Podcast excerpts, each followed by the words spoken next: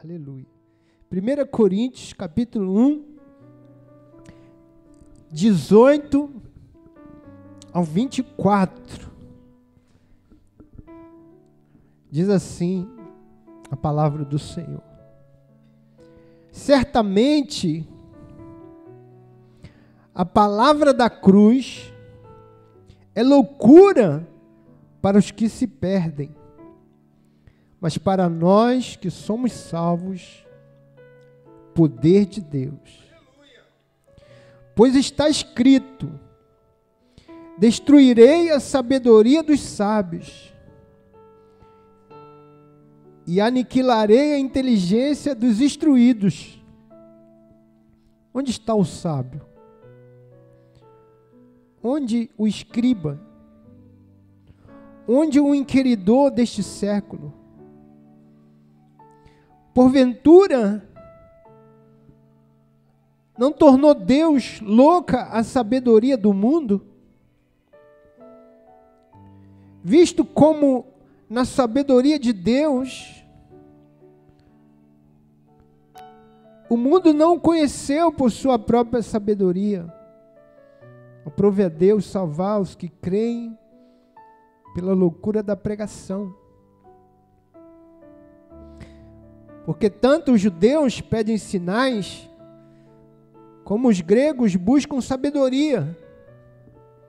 Mas nós pregamos a Cristo crucificado.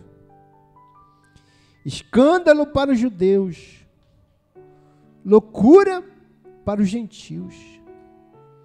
Mas para os que foram chamados, tanto judeus como gregos, pregamos a Cristo, poder de Deus e sabedoria de Deus. Aleluia. Obrigado, Senhor, mais uma vez te agradecemos pela tua palavra. Ore comigo assim, Pai, obrigado pela tua palavra eu abro o meu coração para receber a tua palavra. Espírito Santo, que a luz da tua palavra ilumine o meu coração, a minha mente. Senhor, eu oro para que o Senhor me dê revelação no meu espírito, em nome de Jesus. Eu creio que a tua palavra e a tua revelação. É a revelação da tua vontade para a minha vida. Bem-vinda a tua palavra, em nome de Jesus. Amém? Você pode dar um aplauso ao Senhor. Bem-vinda a tua palavra, Jesus. Aleluia. Eu quero falar essa palavra, irmãos, de como a cruz triunfou como a cruz venceu, como ela ela faz você também vencer. Amém? Veja, irmãos, quando você olha para a morte de Cristo, quem viu aquele filme, né, o, a Paixão de Cristo, não tem nada de belo ali, não tem nada de bonito ali, não tem nada para ser celebrado ali. Amém? é só sofrimento, é só dor. A ceia é a celebração da morte. Como pode a gente celebrar a morte? Como pode a gente celebrar sangue? Como pode a gente celebrar o corpo que foi é, maltratado? Porque isso é o que é a ceia. A ceia é o sangue que foi derramado, a ceia é o pão que foi esmagado, partido, moído. Jesus partiu o pão e disse: Esse é o meu corpo, que é dado por vós. A mesma maneira que ele partiu, ele disse: Isso aqui, que eu estou partindo, esse pão que eu estou partindo, é meu corpo que vai ser partido por você.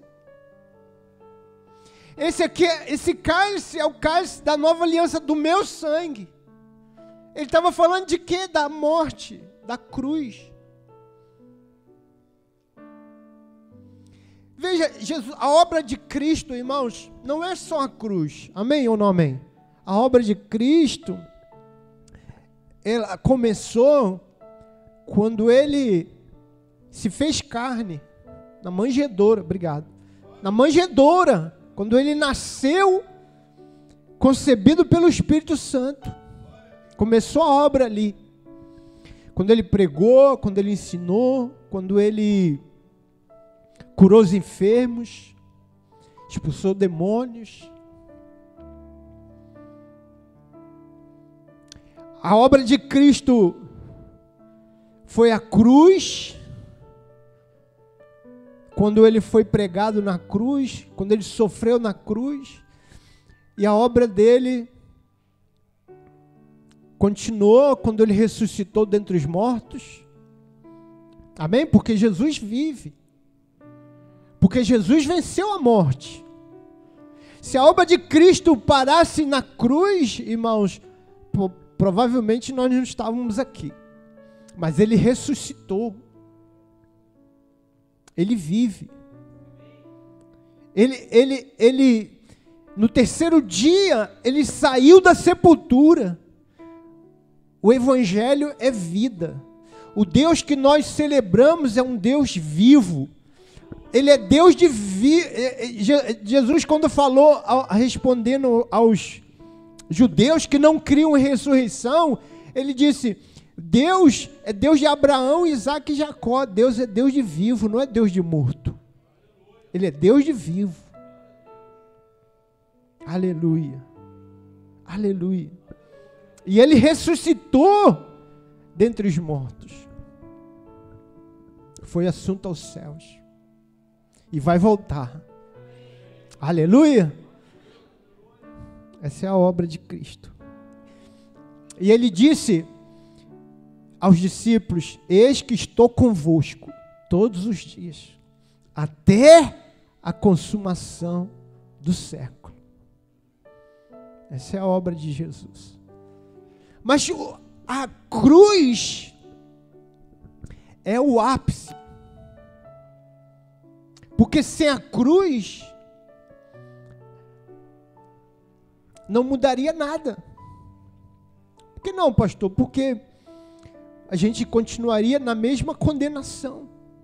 Por que, que a Bíblia diz lá em Romanos 8:1 que aquele que está em Cristo já não há mais condenação para ele. Nenhuma condenação há para aquele que está em Cristo Jesus. Por quê? Porque ele foi condenado em meu lugar. Na cruz ele estava pagando o preço da minha condenação. Ele estava sendo punido em meu lugar.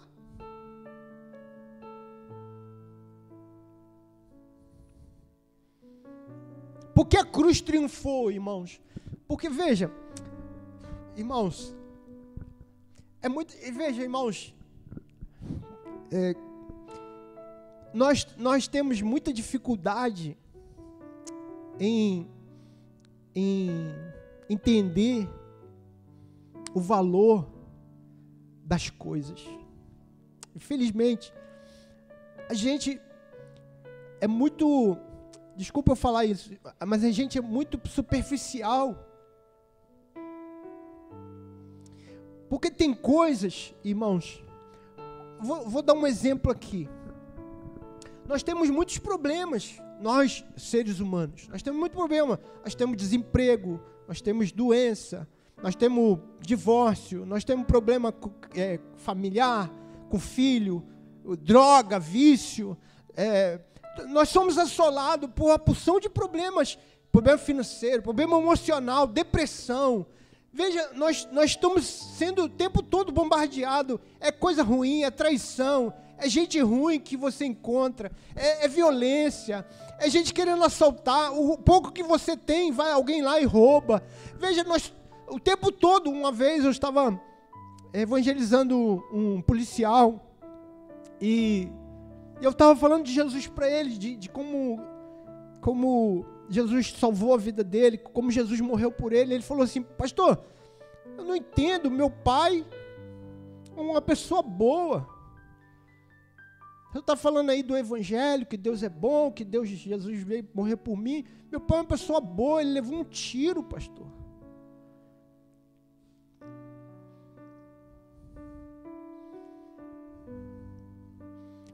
Como uma pessoa boa, igual meu pai, como Deus que é bom, como Deus pode deixar meu pai levar um tiro.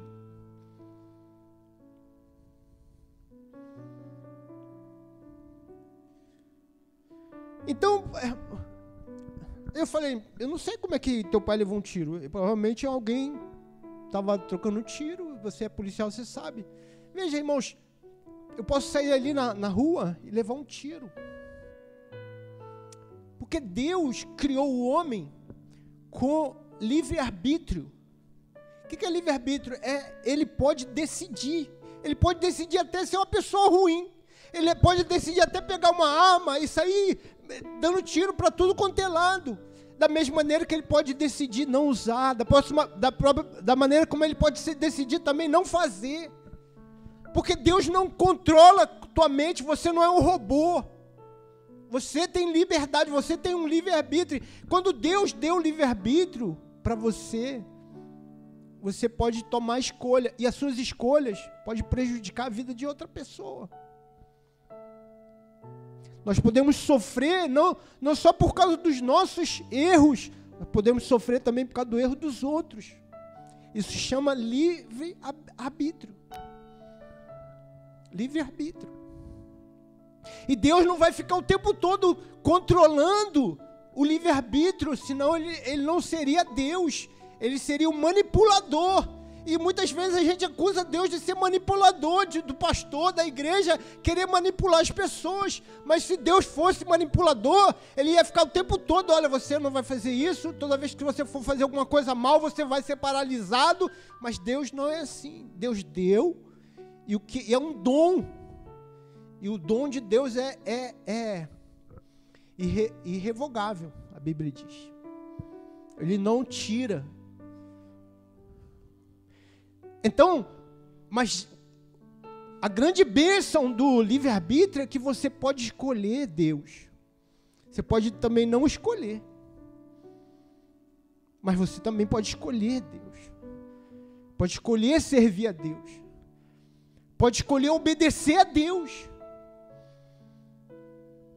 E quando eu digo que nós somos superficiais, porque o que eu estou falando é que nós queremos resolver os problemas a partir dos problemas, não a partir da raiz dos problemas. E a raiz do mal é o pecado, é o egoísmo, é o orgulho.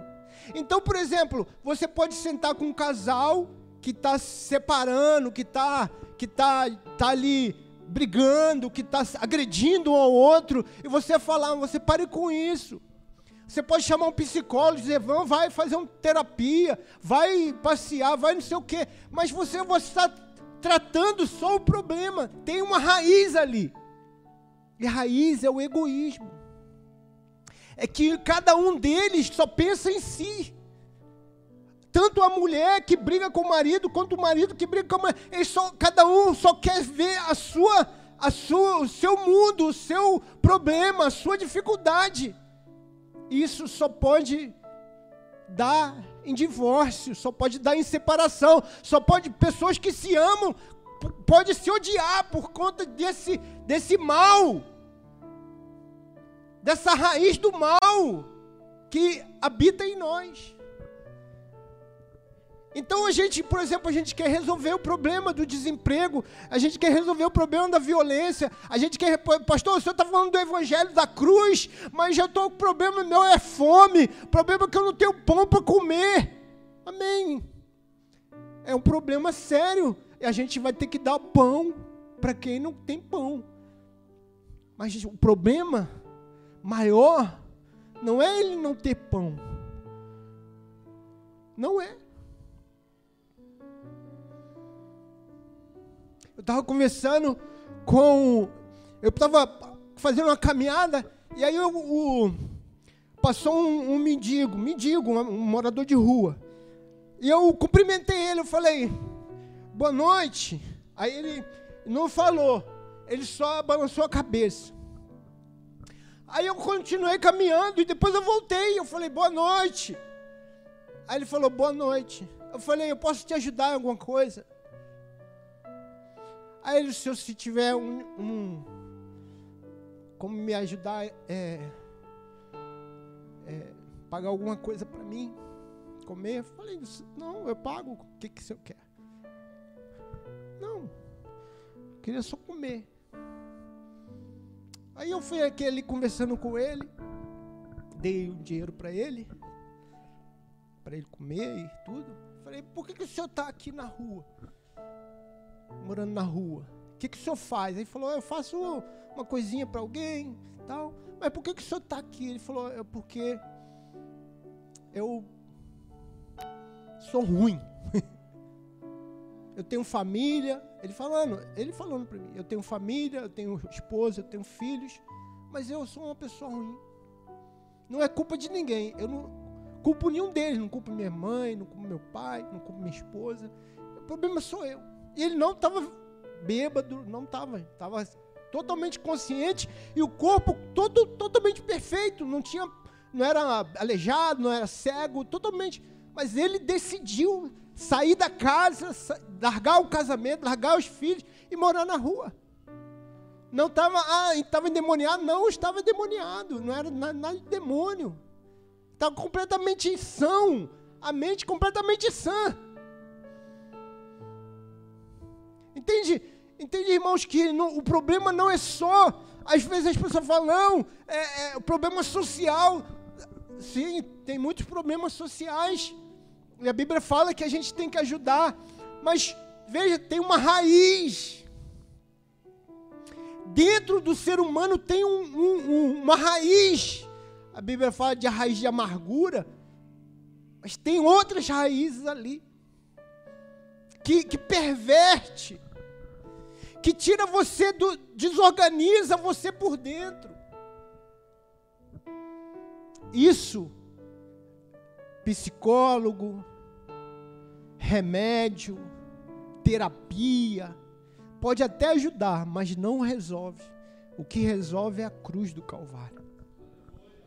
É a cruz. Veja essa palavra, irmãos, quando a Bíblia diz assim: que onde está o sábio? Onde o escriba? Onde o inquiridor deste século? Porque sempre tem um inquiridor, sempre tem um questionador, sempre tem um sábio, um cara que todo mundo fala, esse cara é muito, sabe muito, conhece muito, tal, mas pergunta, a pergunta básica é: quantas vidas foram transformadas por causa da sabedoria dele? Pega aí um cara aí, o top, escreveu livro e tal, fala assim, o que, que esse cara mudou a tua vida? Ah, não, porque ele é muito inteligente. Não, não mudou nada. Se você é viciado, você continua viciado. Se você é egoísta, continua egoísta. Mas quando a gente fala do Evangelho, da simplicidade do Evangelho, e quando a pessoa crê no Evangelho, nessa simplicidade, a vida dela é mudada. Se ele, se ele crê de verdade no Evangelho, a vida dele é transformada. Se ele, se ele crê de verdade na cruz, o, o, o, o, o homem, essa raiz do mal que, que habita ele, que habita em nós, e que desorganiza, que leva a gente sempre para o lado errado, para fazer a coisa errada. É, ele é liberto. Irmão, eu estou falando, eu não estou falando só da boca para fora, você sabe, e, e, você sabe disso, você, você já viu isso. Você já viu uma pessoa com a vida totalmente estragada, toda a vida arruinada, casamento, família, vício, todo drogado, maconheiro, e, e, e ele aceitou Jesus. O que, que ele fez? Não, ele só aceitou Jesus. Mas ele não fez mais nada, não, ele só aceitou Jesus. E a vida dele foi transformada.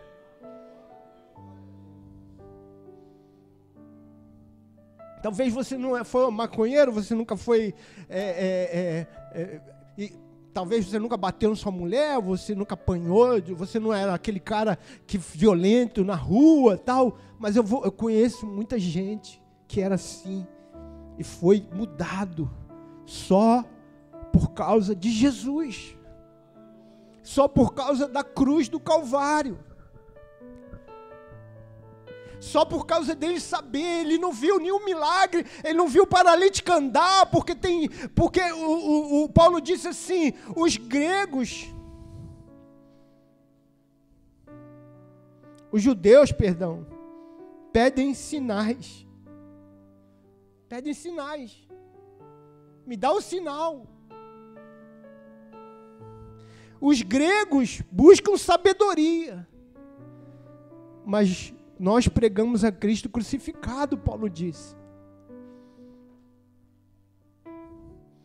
Porque tem muita gente até aqui na igreja. E eu já ouvi muitas vezes irmãos falar isso para mim. Fala, pastor, Deus só está onde tem milagre. Amém. Mas qual milagre? Para você, o que, que é milagre? Porque para mim, milagre é uma coisa, para você pode ser outra. Porque milagre para você é o que? É, é, é coxo andar? É cego ver? Para mim, milagre é uma pessoa ser transformada. Para mim, milagre é um casamento ser restaurado. Para mim, é um cara, milagre é um cara que só falava bobagem, piada, imoral, e ele aceitou Jesus e ele foi liberto disso. Ele, ele só via droga, ele só via é, é, álcool e ele foi liberto. Agora ele é um bom, bom esposo, agora ele é um bom pai. Esse é o milagre, maior milagre para mim. Milagre não é só ser curado do câncer. Porque se você quer ver milagre, você está igual o judeu, você quer sinal. Paulo diz: Eu não tenho sinal, eu vou pregar Cristo crucificado. Cristo, a cruz de Cristo, é o sinal que você precisa para a tua vida mudar. Para a tua vida mudar, basta Cristo crucificado. Para teu casamento mudar, basta Cristo crucificado. Basta você entender Cristo crucificado. Porque se Cristo não, não, não fez nada, se a mensagem da cruz não fez nada dentro de você, nada mais vai fazer, irmãos. Você é ignorante, você vai continuar sendo ignorante. Se você é materialista, você vai continuar sendo materialista. Só que você vai vir na igreja vai cantar o hino, mas você vai continuar assim. Porque a cruz mata você. Porque quando você vai para a cruz, você morre na cruz. E é só morrendo que você é mudado. Por isso a Bíblia diz: toma cada um a sua cruz. Jesus disse: siga-me.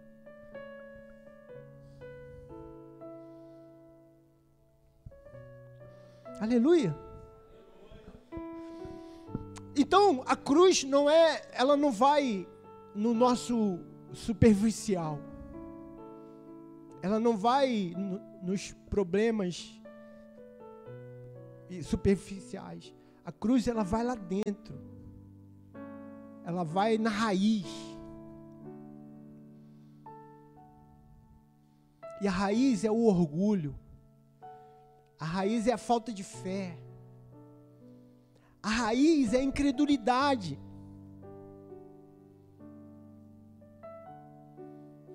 Porque a gente fica assim, ah, eu tô, o problema meu é desemprego. Não, o teu problema não é desemprego. O teu problema é falta de fé. É falta de fé. É, mas pastor, é fácil o senhor falar, irmão. Entenda isso. Todos os nossos problemas começam na nossa incredulidade. Deus é um Deus de provisão. Quando a gente fala assim, o meu problema é o desemprego, o meu problema é falta de dinheiro. Você está pondo o, o, o, o dinheiro como um Deus. Se você diz assim, o meu problema é doença, o meu problema é que eu estou enfermo, você está botando o problema, o, o, teu, o teu foco no Deus doença. Tudo que passa a ser um problema na sua vida, tudo que cria uma, uma dimensão é, maior do que Deus na sua vida, passa a ser seu Deus.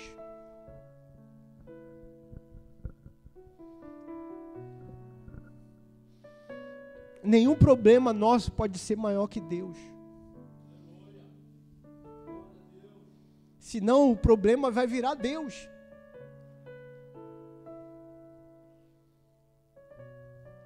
Então todo problema é uma falta de fé. E se faltou a fé para o crente, faltou tudo que ele precisa. Porque tudo é pela fé. Tudo é pela fé.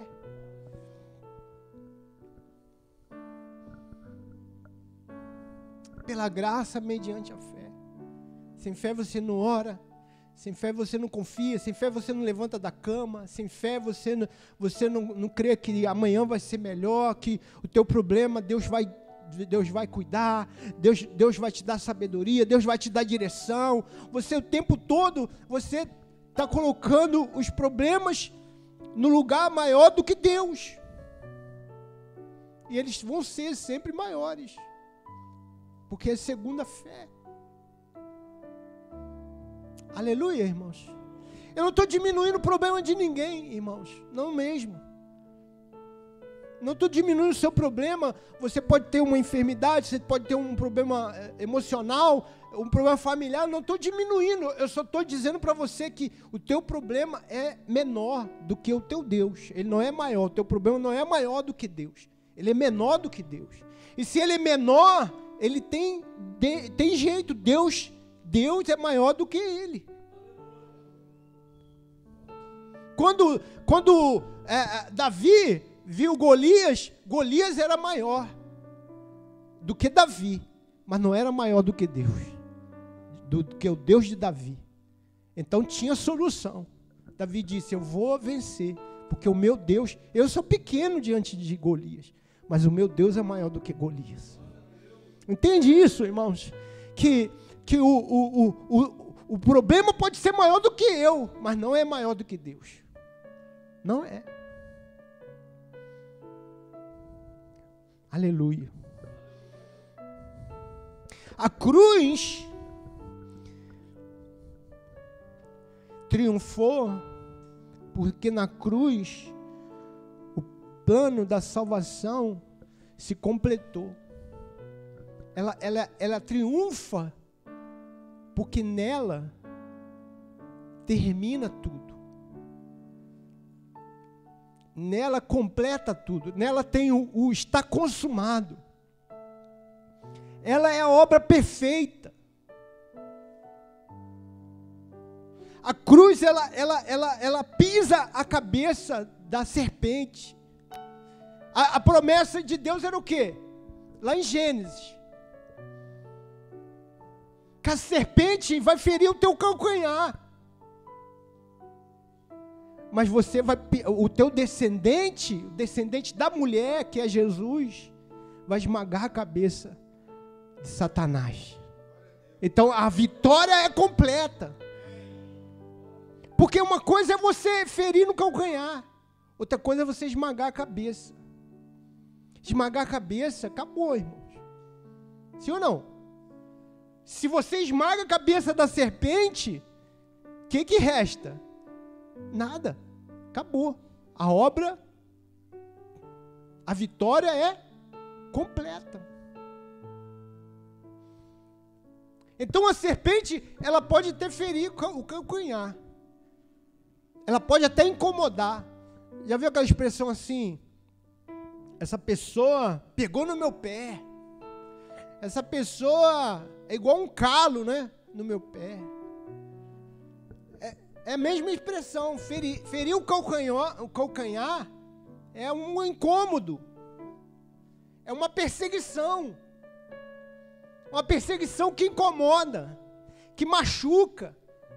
Mas pisar a cabeça é, é derrota do inimigo. O inimigo pode até te incomodar, mas ele já está derrotado. Na cruz do Calvário, ele está derrotado. Já foi decretada a derrota dele, porque ele foi esmagado, a cabeça dele foi esmagada na cruz. A cruz não deixou nada por fazer, irmãos. Tudo que era para ser feito foi feito. Jesus disse: está consumado. Aleluia. Aleluia. Por isso, irmãos, me incomoda muito quando você fala para um crente, eu, eu, eu ouço isso, os irmãos falarem isso. Não, você ainda está debaixo de maldição. Não, você ainda tem prisão na sua. Irmão, em nome de Jesus, a cruz, a cruz completou a obra. Se você fala para uma pessoa, não, você ainda tem maldição, tem que, tem que é, é, é, desfazer, tem que fazer um trabalho para desfazer. Para com isso. Fala para ele, olha, crê na cruz, crê em Cristo. Em Cristo levou toda a maldição, Cristo levou toda toda prisão na sua vida. Você foi liberto, você foi salvo, você foi transformado agora de glória em glória. Você pode crescer em Cristo Jesus. Porque na cruz o, o diabo teve a sua cabeça esmagada.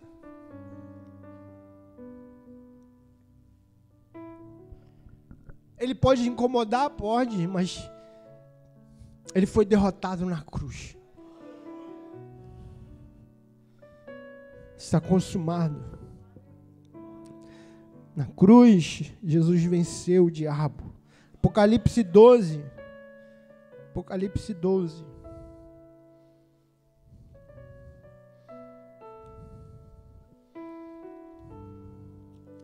Apocalipse 12, 10, 12.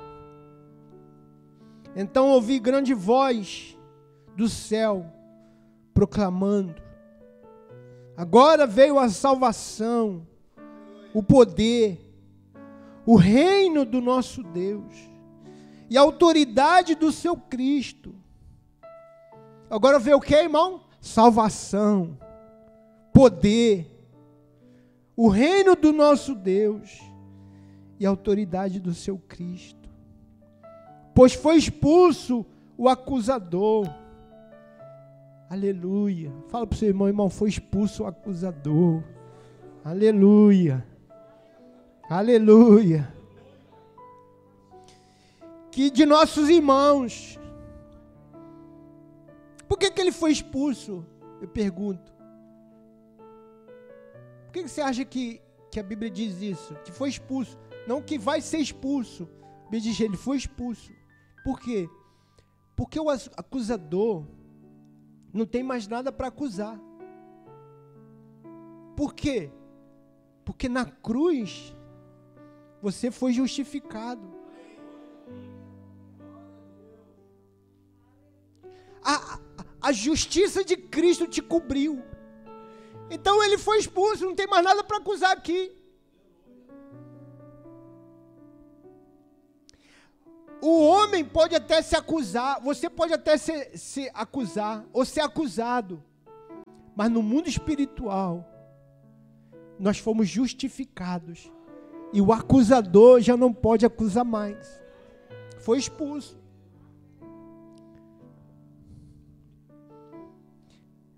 Ele estava lá acusando nossos irmãos, mesmo que os acusava dia e noite diante do nosso Deus. Então, diante do nosso Deus, ele ficava lá acusando, mas agora não tem mais acusar. Por que não? Porque a justiça de Cristo nos cobriu. Eles, pois, o venceram por causa do sangue do Cordeiro. Como é que eles venceram, irmãos? Como é que você venceu? Ah, não, pastor, eu fiz as obras, eu fiz. Não, eu orei muito. Não, você venceu por causa do sangue do Cordeiro. O sangue do Cordeiro, o sangue da nova aliança, é que fez a cruz, portanto. A cruz. A cruz é o sangue, a cruz é o corpo de Cristo. O que, é que fez você vencer? O sangue do Cordeiro.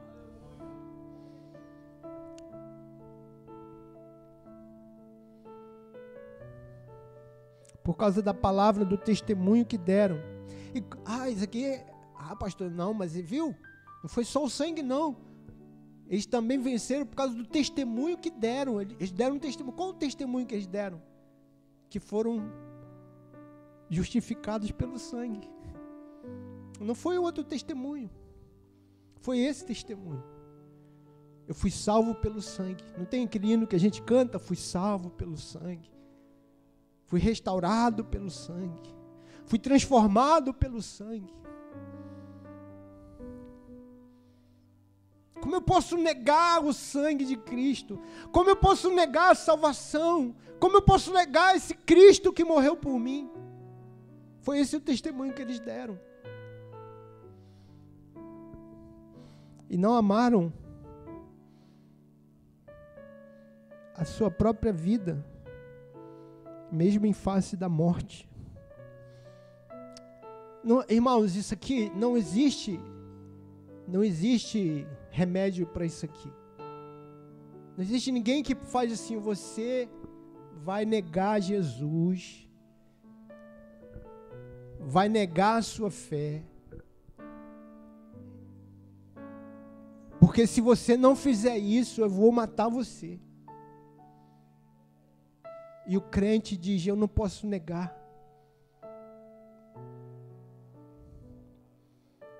Eu não posso fazer isso. Não, você vai negar. Senão você vai morrer. Eu não posso negar. Eu vou morrer. Mas eu não posso negar. Quem pode fazer isso na vida de um ser humano?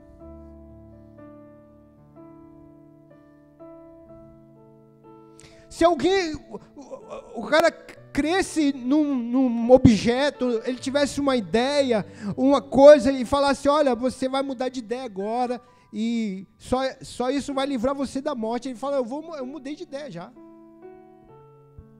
Sem problema nenhum. Mas quando fala, você vai negar essa fé, fala: Eu não posso negar essa fé. Você, veja, irmãos, essa, essa disposição que a fé nos dá para enfrentar o maior desafio é a maior prova de que a fé é real. De que a, a fé não é uma coisa da minha cabeça. A fé não é uma fantasia do meu cérebro. Se fosse isso, eu abandonaria ela.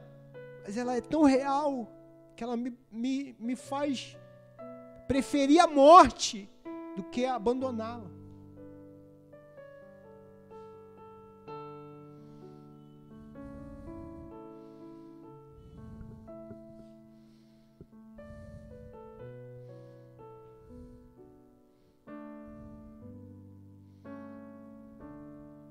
Mas é isso que é aí que o diabo perde. Porque ele perde é porque a cruz entrou em mim. A morte de Cristo entrou em mim. O que Jesus fez na cruz entrou em mim, não está só fora de mim, está dentro de mim. Marcou, moeu você. Então você se quebranta. Então você se humilha, você se torna humilde, você, você é, ama.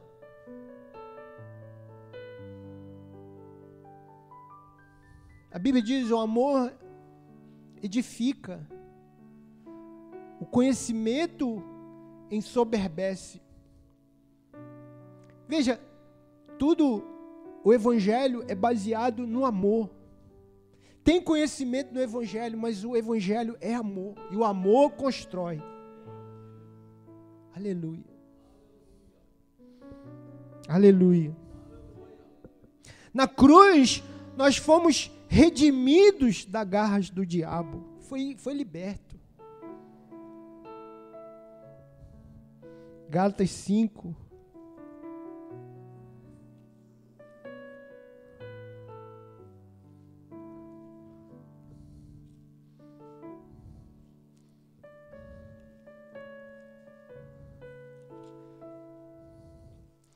Gálatas 5. Diz que na cruz eu fui liberto do diabo.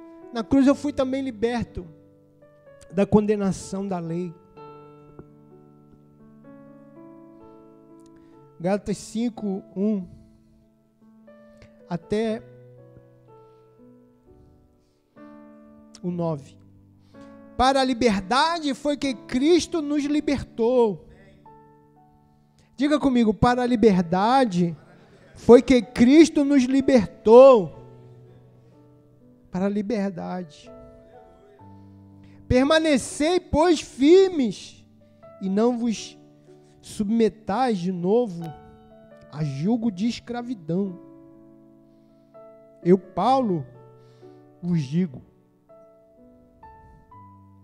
que, se vos deixardes circuncidar, Cristo de nada vos aproveitará. De novo, testifico a todo homem que se deixar, se deixa circuncidar, que está obrigado a guardar toda a lei. De Cristo vos desligastes. Vós que procurais justificar-vos na lei, na graça, decaístes. Porque nós, pelo Espírito, aguardamos a esperança da justiça que provém da fé. Porque em Cristo Jesus nem a circuncisão, nem a incircuncisão tem valor algum. Entendeu isso? Tem valor algum, nem circuncidar, nem deixar de ser circuncidar. Em Cristo não tem valor algum. O que tem valor, então, a fé que atua pelo amor. Vós corris bem, quem vos impediu de continuardes a obedecer à verdade? Esta persuasão não vem daquele que vos chama. Um pouco de fermento leveda toda a massa. Cristo, escute, irmão, Cristo nos libertou do diabo. Amém? Aleluia. Porque no pecado, eu estava preso ao pecado, e eu era servo do pecado, e o diabo se aproveita.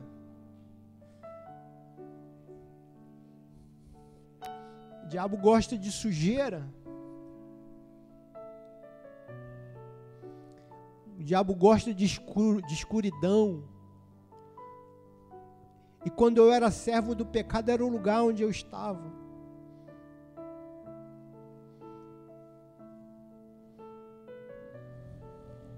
Como eu disse, muitos de nós, Paulo disse, antes nós andávamos é, como mortos.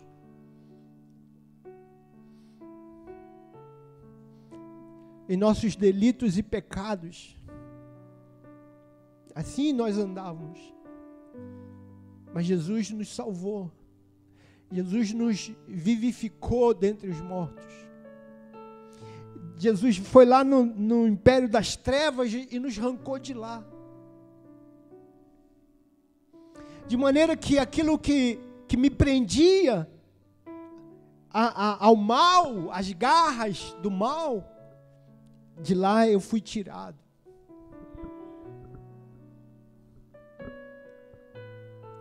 Mas Cristo também fez algo poderoso, Ele nos libertou da condenação da lei. Porque veja, o que é condenação? Condenação é punição por eu ter quebrado a lei. Quando você comete um crime, você quebrou a lei, então você tem que ser punido. Assim é aqui na terra, Aqui assim na, na sociedade é assim. Se eu deslizei, se eu cometi algum delito, eu vou ter que pagar, eu vou ter que, eu vou ter que ser é, punido, ou com a multa, ou com prisão. Alguma, alguma coisa eu vou ter que pagar por aquele delito que eu cometi. Assim também é diante de Deus. A lei, a lei de Deus, é para ser cumprida. E eu não cumpri. Nem você. Nem ninguém. A Bíblia diz que Deus olhou e não viu um justo sequer. É tão interessante isso porque os irmãos eles acham que eles cumprem a lei. Eles acham mesmo. Não, pastor, senhor fica falando aí que não tem lei. Meu irmão, você quebrou a lei. Aliás, você quebra a lei todo dia. Todo dia. Só que é, é, sutil, você não adultera, talvez você não sai com a mulher, você não traiu sua mulher, mas, mas você faz isso algumas vezes na sua mente, ou fez, ou no seu olhar. Você mente, você fala, engana, você, irmão, você rouba, é, mas é sutil, pastor. Não, como assim roubo? Até, até de Deus a gente rouba.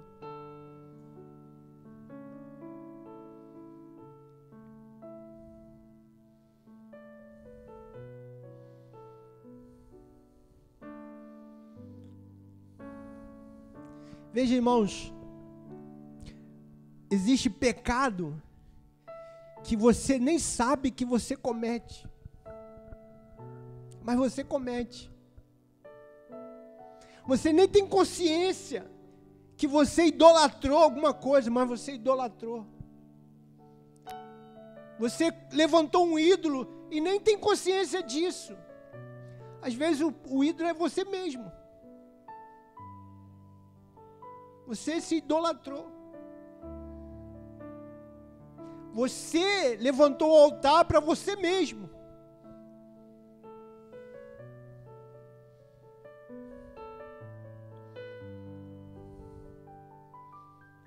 E aí, você diz assim: não, eu cumpro toda a lei. Não cumpre. E porque não cumpre, está condenado. O que, que resta para aquele que não cumpre a lei? Condenação. Condenação. E eu vou dizer para você, não, não porque eu sou juiz ou eu sou é, dono da verdade. Não, porque eu estou diante, estou falando diante da palavra. A palavra de Deus diz: todos pecaram, sem exceção todos pecaram. E destituídos estão da glória de Deus. Portanto, todos estão condenados. Se todos pecaram, o salário do pecado, do pecado é a morte. Não resta ninguém. Você pode ser melhor do que o estuprador, você pode ser melhor do que o ladrão, você pode ser melhor do que o traficante, você pode achar que você é melhor do que uma porção de gente, mas ainda assim você vai estar em pecado. Amém, irmãos? Entende, entende o que eu estou falando? Eu não estou dizendo que você é, não, você é pior de todos os homens. Eu não estou dizendo isso. Eu só estou dizendo que o pecado nos iguala a todos. Todos pecaram. Todos pecaram.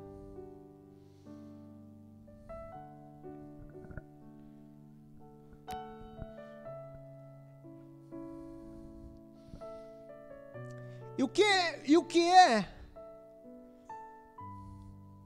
E o que a cruz fez, pastor? A cruz pagou isso. A cruz pagou isso. A cruz resolveu isso.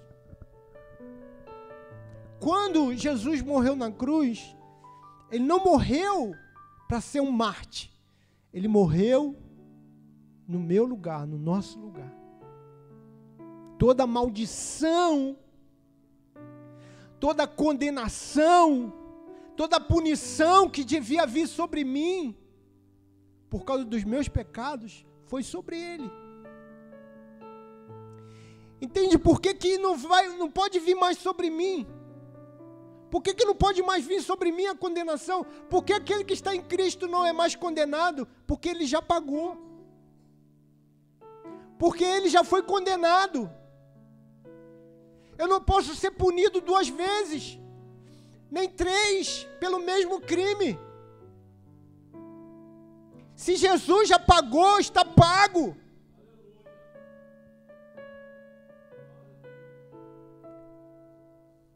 Então, o que estava acontecendo aqui? Estava acontecendo aqui o seguinte: eram judeus, eles tinham convertido a Cristo, e eles foram ensinados isso aqui que eu estou te ensinando. Cristo pagou o teu pecado, Cristo pagou com o sangue dele a tua condenação. E eles entenderam. Mas aí foram lá os judeus e disseram: Não, peraí, calma aí. Não é assim não. Não, não é assim não. Você, Jesus morreu, tudo bem, nós cremos nisso, Jesus é o Filho de Deus, nós cremos. Mas espera aí, você tem que cumprir a lei. Você tem que ser circuncidado. Você tem que andar em obediência à lei. E Paulo diz: não, não tem.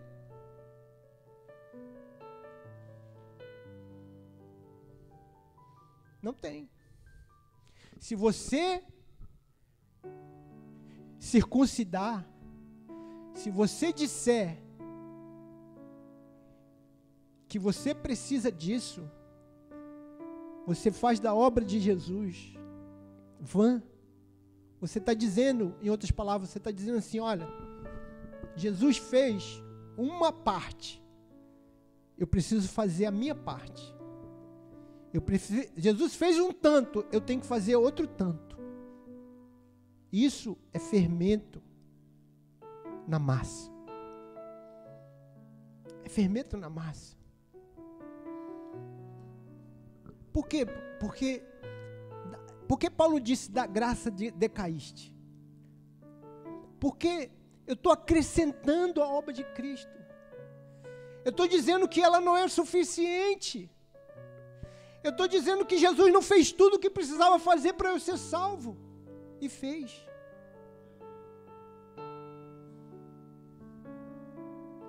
Toda vez que a gente fala isso, os irmãos ficam, ah, pastor, mas isso, você está dando tipo uma, uma autorização para a pessoa pecar. Irmão, em nome de Jesus, você sabe que para a pessoa pecar, ela não pede nem autorização, ela já peca mesmo. Ela já vai, já mete o pé, já. Não precisa de autorização. Ninguém vem, pastor, o senhor me autoriza aí? Não, não, ele já peca. Ele já vai pecar. O que te liberta do pecado é Jesus. É Jesus vivendo em você. É Jesus. A lei não é mais exterior, irmão. Você não entende isso. A lei não é mais uma coisa que eu leio e digo, eu vou cumprir a lei. Está dentro de mim. Jesus escreveu a lei, trouxe a lei para dentro de mim. A lei está dentro de mim de maneira que me incomoda adulterar, me incomoda no meu espírito adulterar, me incomoda dentro do meu espírito idolatrar, me incomoda dentro do meu espírito porque a lei está dentro de mim. Eu não sou seguidor da lei, eu sou seguidor de Cristo. Eu não vivo pela lei, eu vivo por Cristo. Eu não creio que a lei me justifica, o que Cristo me justificou. Eu creio que Cristo me, me transforma, me torna justo. Irmão, você pode dizer assim: olha, pastor, é, eu não vou, a, a, a lei diz, ali a lei diz para eu não cobiçar. Então, pastor, eu não vou mais cobiçar. Eu vou seguir a lei. Você de fato você vai se esforçar para isso. Mas você vai cobiçar, a não ser que Cristo liberte você da cobiça. Que a cobiça está dentro de você. A cobiça não é, ela se transforma em atitudes, mas ela está enraizada em nós. Nós precisamos ser libertos dela, e só quem faz isso é Jesus, que habita dentro de nós. Se você não entender isso, você vai derrapar, você vai cobiçar, você vai desejar coisa que não é sua, a mulher que não é sua, o dinheiro que não é seu, o Deus que não é seu, você vai cobiçar coisas, porque embora você olhe para a lei, você não olha para quem pode te libertar da lei.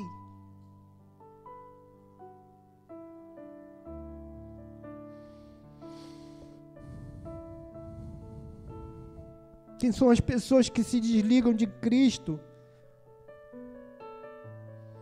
As que deixam de confiar que Ele fez tudo.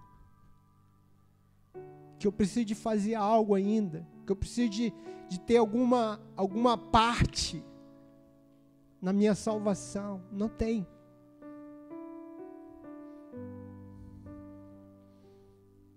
A parte que você tem é crer é confiar, é andar nele, é viver nele. A parte que você tem é deixar que ele transforme você. É deixar de é, é deixar é, é renunciar a si mesmo, ao seu egoísmo, ao seu orgulho, a, a, a ser quebrantar diante de Deus. Dizer, Deus, tu és o Senhor da minha vida. Por exemplo, tem irmão que xinga. Ele xinga, ele nem sabe que ele fala, ele fala palavrão sem perceber, ele fala palavrão. Sei o quê? Aí toda hora pita, pi, pi. Ele fala uma coisa, pi. Ele nem percebe. Eu vou falar porque você nem percebe. Porque já enraizou já está dentro de você. Sai pela boca, mas está aqui dentro. É palavra torpe. Mas por que, que não muda? Por que, que a tua boca não muda? Por que a tua boca ainda sai isso? Porque está dentro. O dia que sair de dentro, vai sair também da sua boca. A boca fala daquilo que o coração está cheio. Quando o teu coração estiver cheio de santidade, cheio de Deus, tua boca vai expressar o que está no teu coração. Enquanto, quando você é arrogante, sai pela boca. Quando você é orgulhoso, sai pela boca. Quando você é, engana, mente, sai pela boca. Mas está dentro de nós, irmão. Está dentro. Escute isso, em nome de Jesus. Não está no teu cabelo penteado, não está na tua roupa, está aqui dentro. Você, você, irmão, escute isso. Porque as pessoas, elas têm mania de julgar os outros. É sim, você tem mania de julgar os outros. Os outros tem que, você tá sempre, você é sempre superior a alguém. Você acha que você é mais inteligente do que alguém. Você acha que você é mais poderoso, mais fantástico do que outro. Mas você não é nada. Diante de Deus, nós não somos nada, nós somos pó. Quando você quebranta o teu coração diante de Deus, se humilha diante de Deus, Deus te exalta, Deus te levanta. Enquanto você se levanta, você vai ser humilhado. Vai ser. É bíblico.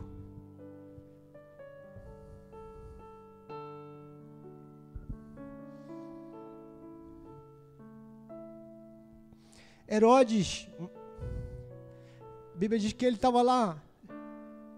As pessoas começaram a adorá-lo. Ele era poderoso, Herodes. Poderoso. Dono de exércitos. Mas a Bíblia diz, porque ele não deu glória a Deus, ele foi fulminado, ele morreu. Porque a glória, ele recebeu a glória e não deu a glória a Deus, para Deus. Herodes é um símbolo de nós. Ele, Herodes é apenas símbolo de, de nós, que nós, nós somos assim. Nós queremos, a glória, nós queremos, nós, nós é que queremos a glória, não dá-la a, a, a quem é devido.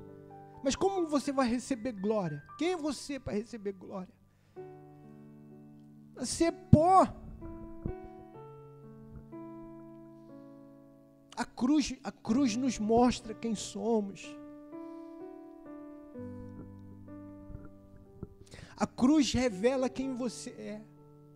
E quando você, quando você conhece, você sabe quem você é, e você se quebranta diante dela, a tua vida é mudada. A tua vida é mudada. Aleluia. Receba essa palavra em nome de Jesus. Feche seus olhos, nós vamos cear.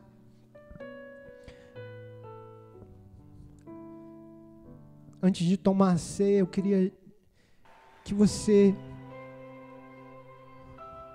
recebesse isso no seu coração. Você pode ter ouvido aqui coisas que você nem gostou de ouvir, não importa. O que importa é você saber isso é verdade. Isso que o pastor está falando é verdade. Isso é que é importante. É você saber se é verdade isso. Porque se é verdade, é, é isso que é importante.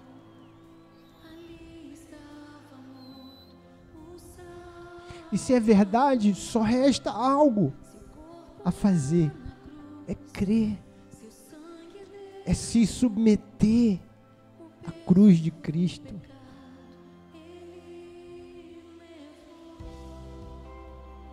É dizer que você é renunciar esse senhorio, esse senhorio, é renunciar a ser senhor de si mesmo e submeter ao senhorio de Cristo. É dizer que é dizer que você não pode se salvar sozinho. Você diz: "Ah, eu vou, é, eu vou ser uma pessoa inteligente, eu vou ser uma pessoa eu vou ser uma pessoa conhecedora de todas as coisas, eu vou ser uma pessoa rica, eu vou ser uma pessoa que eu, eu vou superar todos os obstáculos. Aleluia. Não vai. Vai ter obstáculo que você não vai superar. Você pode se tornar uma pessoa rica, mas a tua riqueza não vai suprir todas as tuas necessidades tem necessidades que a riqueza não supre. Não importa para onde você vai correr, você sempre vai ter um vazio.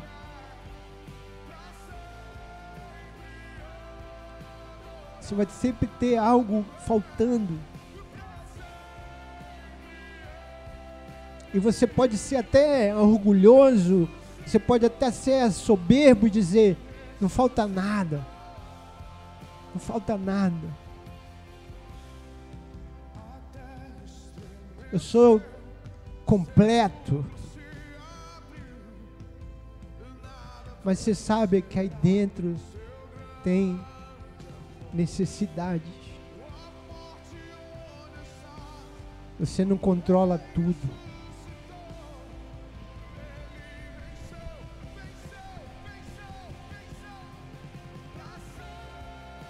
Agora falo para você que já quebrantou. Confia em Cristo completamente, confia na obra de Cristo completamente. Confia que ele é o perdão que você precisa, que ele é a libertação da culpa, que ele é a libertação da amargura, que ele é a libertação da tua alma, da tua mente, que ele é a provisão para cada uma de suas necessidades, sejam emocionais, sejam espirituais. Ele, ele tem provisão para você. Ele é essa cura que você precisa. Esse é, ele é esse pão que vai matar a sua fome. Veja Jesus de novo, irmão. Veja Jesus de novo. Confia nele completamente de novo. Se você perdeu no meio do caminho Jesus de vista, Abra os seus olhos mais uma vez, ora, ora com fé, ora, ora cheio de fé e diga: Senhor, eu quero te ver de novo, eu quero ser tocado de novo, eu quero ser suprido de novo, eu quero ser liberto de novo. Pois para a liberdade foi que Cristo te libertou. Aleluia. Aleluia. Sempre Jesus quer fazer de novo. Sempre Jesus pode fazer de novo. E nunca Jesus vai cansar de você. Porque Ele te ama. Ele conhece as tuas necessidades. Sempre há perdão. Sempre há um, o, toque de poder. Sempre há ressurreição em Cristo. Sempre há novidade de vida. Sempre há libertação, cura. Jesus é bom. Jesus salva. Jesus liberta. Jesus cura tua alma. Jesus perdoa. Jesus é vida. Aleluia. Jesus é alegria na tristeza. Jesus é aquele que levanta quando você está caído. Jesus é quem liberta você de toda raiz de amargura. Porque Ele tem poder. Ele é poderoso para fazer infinitamente mais. Além do que pedimos, além do que pensamos, segundo o seu poder que opera em nós. Aleluia. Aleluia.